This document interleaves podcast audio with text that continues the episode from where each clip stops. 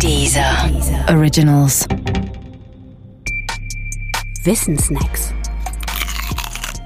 Macht und Märkte.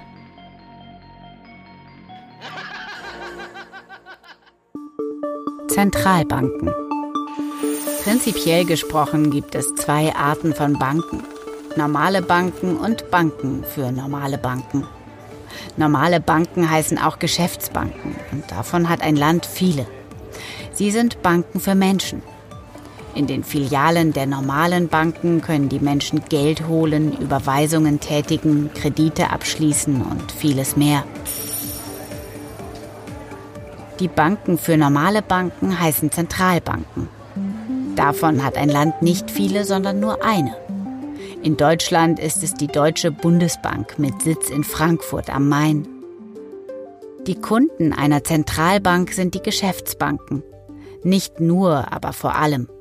Gewöhnliche Menschen werden dort jedenfalls nicht bedient und haben dort auch kein Konto. Im Prinzip verhält sich nun eine Zentralbank zu den Geschäftsbanken genauso wie eine Geschäftsbank zu ihren Kunden. Denn auch Geschäftsbanken haben ein Konto und zwar bei der Zentralbank. Auch Geschäftsbanken tätigen Überweisungen und zwar bei der Zentralbank. Und auch Geschäftsbanken nehmen Kredite auf bei ihrer Zentralbank. Irgendwoher müssen ja auch die Geschäftsbanken das Geld nehmen, das sie an ihre Kunden weitergeben. Und genau diese Kredite sind die Stellschraube, mit deren Hilfe eine Zentralbank die Geschäftsbanken lenken und damit die Wirtschaft beeinflussen kann. Denn das ist ihre Hauptaufgabe. Eine Zentralbank soll dafür sorgen, dass die Preise auf lange Sicht stabil bleiben und die Wirtschaft floriert. Um das zu erreichen, tut sie vor allem eins, sie verändert den sogenannten Leitzins. Den setzt sie einfach fest. Das kann sie, weil sie eine Monopolistin ist. Der Leitzins ist grob gesprochen der Zinssatz, zu dem eine Geschäftsbank einen Kredit, also mehr Geld von der Zentralbank bekommt.